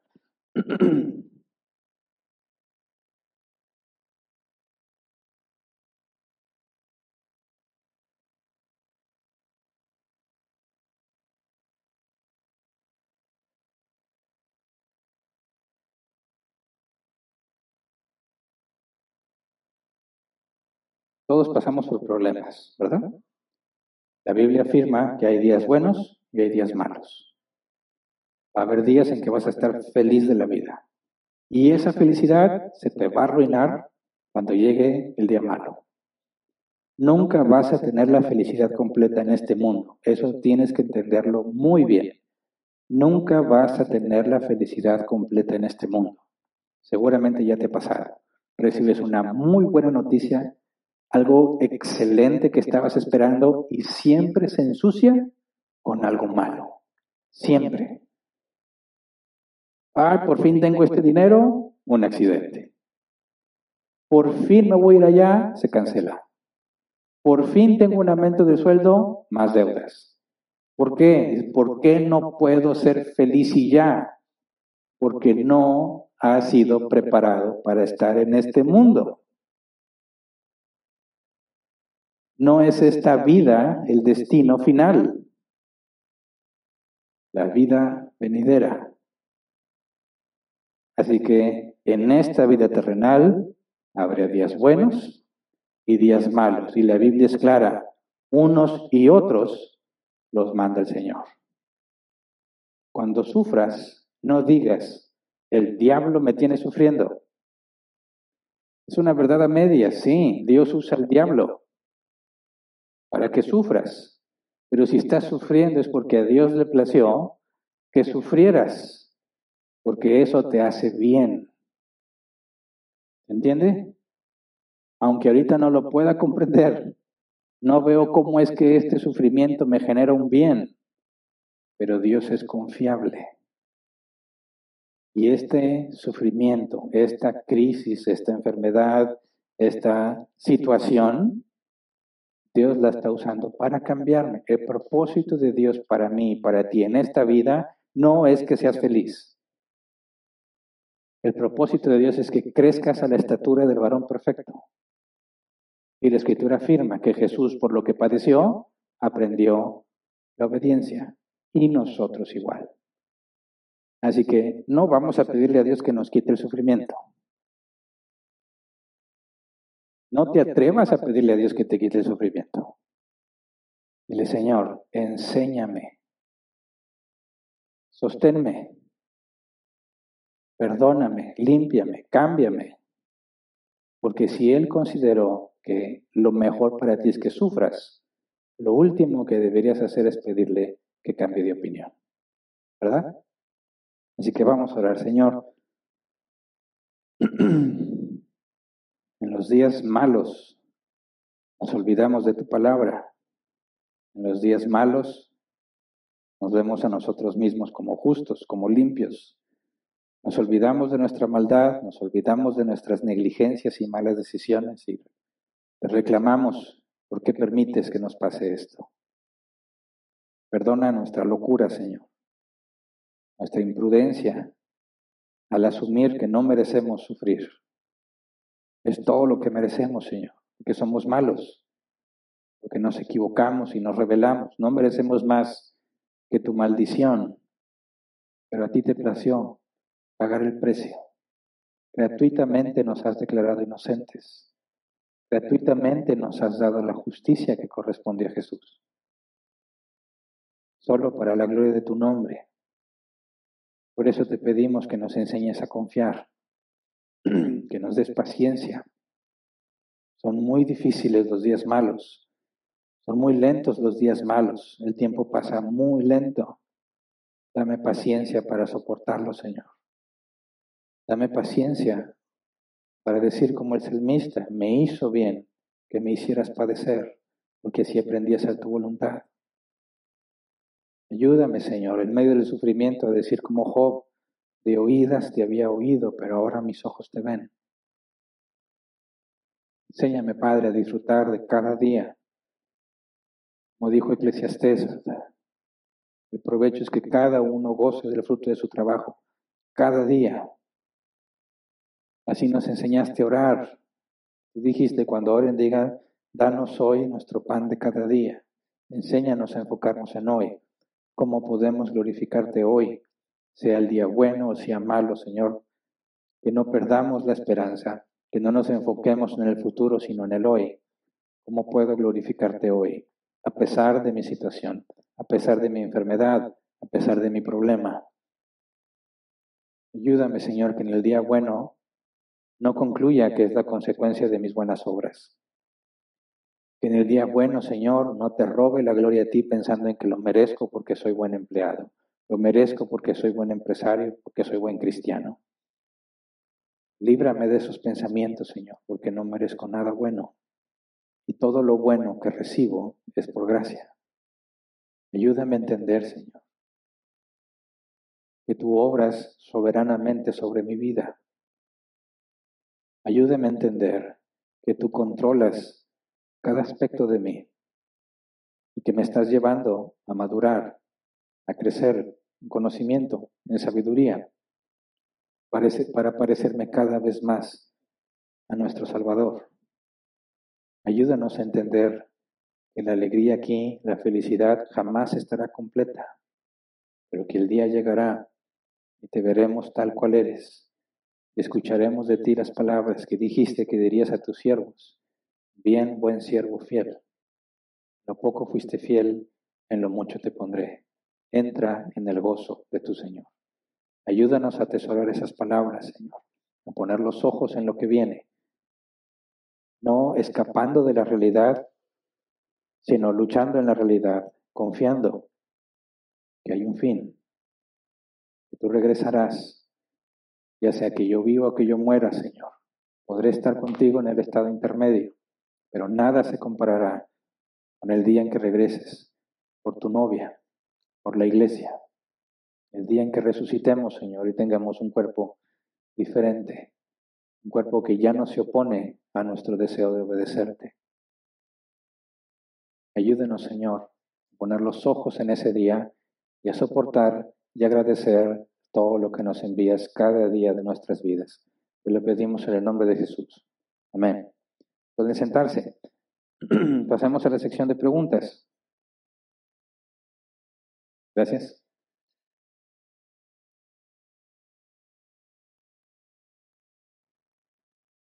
Vamos a ver si las hay. Dedicaremos como máximo 15 minutos a responder preguntas, si ya hay varias preguntas aquí hechas.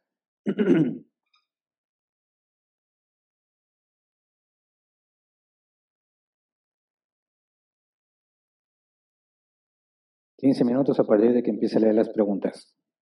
Si no están relacionadas al tema, las vemos al final y si hay tiempo trataré de responderlas. Pregunta número uno de Gris Rivas. Buenas tardes, tengo una duda. Si una persona se expresa así hacia su pareja, estoy completo solo cuando estoy contigo, ¿se puede decir que esa persona no está completo con Dios? Si para un cristiano tener a Dios es tenerlo todo correcto, gracias y bendiciones. Bueno, Gris, yo soy el que escribió eso a mi esposa, ¿verdad? Porque estaba festejando su cumpleaños y yo escribí, estoy completo cuando estoy contigo. Y eso tiene, aunque no lo creas, una base bíblica. ¿Has escuchado la doctrina del complementarianismo? Tú lo puedes ver en Génesis 2. Eh, existen dos posturas con respecto a las parejas, al matrimonio, hombre y mujer, entre los cristianos, el egalitarianismo y el complementarianismo. El egalitarianismo indica que hombre y mujer son hechos exactamente iguales y que tienen las mismas capacidades para hacer las mismas tareas. El complementarianismo, al contrario, dice, no, no son hechos exactamente iguales. Tienen el mismo valor, pero uno es complemento del otro. De manera que cuando tú ves Génesis 2 con detalle y Dios le pide a Adán que ponga nombre a los animales, se da cuenta que está solo, ¿verdad? Que le hace falta una contraparte. Y Dios dice que le dará ayuda idónea, que si tú examinas el hebreo es visible y opuesta a él. Una que es como Adán, pero al mismo tiempo es opuesta a Adán. De manera que lo que Adán no tiene, lo tiene Eva. Y lo que Eva no tiene, lo tiene Adán. Así que son complemento. Y cuando el hombre y la mujer se unen en un solo ser, están completos en el diseño divino. Porque desde que Dios hizo a Adán, lo hizo incompleto. Y lo completó hasta que le dio a Eva. Y a eso me refería yo cuando le escribí a mi mujer que estoy completo solo cuando estoy con ella basado en el complementarianismo y en el diseño de Dios para el matrimonio. En ninguna, en ninguna manera eso implica que no necesito a Dios o que estoy incompleto a pesar de que tengo a Dios. Esa es la base doctrinal de mi afirmación. Siguiente. Sergio Navarro, buen día pastor. Cuando dice toda la tierra quedó en oscuridad, ¿es su manera de referirse a esa región específica o crees que sea literal? no se sabe. De hecho, eh, cuando dice que toda la tierra quedó en oscuridad, algunos piensan que fue una especie de eclipse. Y si fue un eclipse, tuvo que ser local, ¿verdad? Solo en cierta región. Pero recuerda que cuando la Biblia dice toda la tierra, en los términos de que está hablando, no, no hay por qué asumir que es todo el planeta, ¿verdad? Sino todo lo que ellos podían ver o lo que ellos conocían. Eh, siguiente, Alex Mares, ¿podría explicar más a fondo? ¿Nadie se preocupó por su descendencia? podría interpretarse como si nadie se preocupa por la familia que dejó después de darle muerte. Sí, pero si, o sea, ese es el sentido. El punto es que nadie, o sea, no tuvo familia, ¿verdad? Nadie se preocupó por su descendencia, está diciendo, no hubo nadie que cuidara ningún descendiente de él. En aquel entonces no saben cómo interpretarlo, ¿verdad? ¿A qué se refiere? Si el Mesías iba a tener hijos y nadie le iba, a nadie le iba a importar, pero después de ver la vida de Jesús sabemos que no tuvo descendencia física. Por eso no había nadie que se preocupara por su descendencia, porque no la había. Luego después, el propio, en el propio Isaías 53 habla de que vea su descendencia y está hablando en un sentido diferente, ¿verdad? Que es lo que vamos a ver, si Dios lo permite, el próximo domingo con la resurrección de Jesús. Porque sí se afirma que hay descendientes, pero no en el sentido biológico de haber tenido hijos. Pero a eso se refiere. Siguiente, Gustavo Carrillo. Buenos días, pastor. En la parte donde dice Romanos 8:28, y sabemos que los que aman a Dios, todas las cosas les ayudan a bien, esto es a los que conforme a su propósito son llamados. La parte donde dice los que conforme a su propósito son llamados, está bien solamente, ese bien solamente obra para los elegidos o también a los inconversos. Muchas gracias. Mira, exactamente como lo dices, a los que han sido llamados conforme a su propósito. Eso excluye a todos y deja solo a los que han sido elegidos para salvación, ¿verdad? Entonces, los que son hijos de Dios pueden decir con toda certeza, todo obra para bien. Porque si tú fueses Judas, no dirías que todo obró para bien, ¿verdad? Porque Jesús dejó en claro, este nació para perderse. Si tuvieras o lees Romanos 1, cuando dice Pablo, por cuanto no quisieron tener en cuenta a Dios, los entregó a su mente depravada para que hagan lo que no conviene, ahí no está obrando para bien. Es lo mismo que Dios hizo con Faraón, al endurecerlo, lo entrega a sus deseos. Y eso no obró para bien, ¿verdad? Sino para su destrucción. Entonces, todo obra para bien para aquellos que han sido elegidos para salvación. Siguiente, Sergio Navarro de nuevo. ¿Consideras como universal la aplicación de todo obra para bien? No está asociada, ¿verdad? Toda la maldad de todas las personas que han existido en la historia de la humanidad ha sido para algo bueno, aunque no todos somos como Jesús y José en los propósitos de Dios y la escritura dice todo obra para bien aquellos que conforme, conforme a su propósito han sido o son llamados, ¿verdad? Bueno, está asociada y sí, toda la maldad desde el principio que ha sido permitida por Dios, toda sin excepción, tiene el propósito de beneficiar a los hijos de Dios. Aún cuando dicen, bueno, la maldad de Adán y Eva, al revelarse, ¿cómo eso me beneficia a mí? Bueno, me beneficia a mí quizás no ahorita porque cargo con la consecuencia de Adán, pero cuando yo esté en el cuerpo glorificado, mi situación va a ser mejor que la inicial de Adán y Eva, y eso fue posible porque Dios permitió la rebelión de ellos. Entonces, cuando tú pones el ojo en los hijos de Dios al final de los tiempos, toda la maldad que Dios permitió en toda la humanidad obró bien para los que dijo para salvación. Siguiente, Alex García. Buen día. ¿Podrías profundizar más? Dios quiso maldecir porque no va en contra de la santidad de Dios. No. Recuerda, o sea, sí lo voy a explicar, no que no lo voy a explicar. Recuerda que cuando hablamos de que Dios hace el mal, si piensas en que Dios es quien hace el mal, estás hablando de algo que es incoherente, porque la definición del mal es la ausencia del bien. El mal no es algo, el mal no es alguien, es la ausencia del, del bien y Dios es el bien. Entonces la maldad es la ausencia de Dios o la privación de los atributos de Dios. De manera que para que Dios haga el mal, tendría que dejar de ser Dios. Entonces es absurdo. Dios no puede hacer el mal. Pero cuando empleamos que Dios trae el día malo y Dios quiso hacer sufrir a Jesús, entendemos que no es en el sentido de que Dios mismo haga el mal, sino que usa a Satán, usa a Nabucodonosor, usa a Ciro de Persia para que en su maldad hagan lo que Dios ha ordenado que suceda. Así dice Pedro en su primer discurso, que por, por medio de hombres malvados, Dios hizo que crucificaran a Jesús. O sea, fue Dios quien ordenó que el Hijo muriera, pero no es Dios quien ejecutó la maldad, sino que, usando a personas malvadas, lleva a cabo sus planes. Por eso, cuando dice la Escritura, eh, en el caso de Job, que Dios permitió la maldad en Job, Dios no fue ejecutar la muerte de los hijos de Job, ni fue ejecutar la destrucción de todos sus animales, sino que le dio autorización a Satán para que acabara con los hijos de Job y con los animales de Job. Entonces, decir que Dios hace lo malo es decir, Dios es quien decide que pase, pero eso no implica que Dios lo ejecuta, porque es imposible que Dios deje de ser Dios para hacer el mal. Por eso cuando José, y lo mencioné, dice a sus hermanos, ustedes desearon el mal para mí, pero Dios transformó ese mal en bien.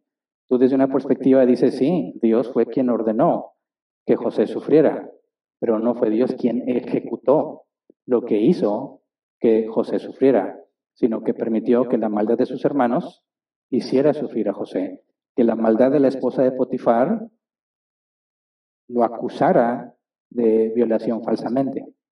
A eso me refiero con que es Dios quien permite o hace la maldad en que Él usa los medios que le plazcan para llevarlo a cabo. De esa manera no hay ningún problema con la naturaleza de Dios y el mal que sucede en el mundo.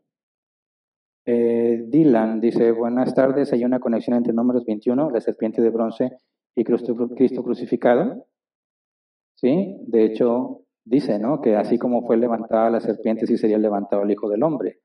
Lo que nos lleva a pensar que posiblemente, porque no tenemos la certeza, la serpiente de bronce estaba en una especie de sostén que algunos consideran que para que una serpiente pueda enroscarse o ser representada en algo con lo que la levantas, sería algo semejante a una cruz. De manera que la cruz de Cristo estaba asociada con esta serpiente. No que Jesús sea una serpiente, sino que todo aquel que veía la serpiente de bronce quedaba sano, todo aquel que mirara al crucificado quedaba sano no visualmente, ¿no? sino como la serpiente de bronce y Jesús eran el medio que Dios eligió para sanar a las personas. Siguiente, Karen Orozco, número 624 al 26. El Señor te bendiga y te guarde. El Señor te mire con agrado y te extienda su amor. El Señor te muestre su paz. Entonces, este versículo podría aplicar a nosotros también o solo es narrativa. Esto es genérico para todo género humano. El sentido de que esté en la ley y que se ordene que haya una bendición sacerdotal no aplica para nosotros, porque todos somos sacerdotes, como dice el apóstol Pedro, todos somos sacerdotes ahora. En aquel entonces, en la ley de Moisés, esta es la forma en que el sacerdote tenía que bendecir al pueblo. Pero aplica desde tiempos de Abraham, ¿verdad? Aún antes de que existiera la ley de Moisés. De hecho, de eso se trata el hecho de que Jesús regrese. Porque cuando Jesús regrese y reine en este lugar, el hecho de que Él esté en este lugar hace necesario una consecuencia lógica que haya paz y que haya justicia, porque es Dios el que está aquí.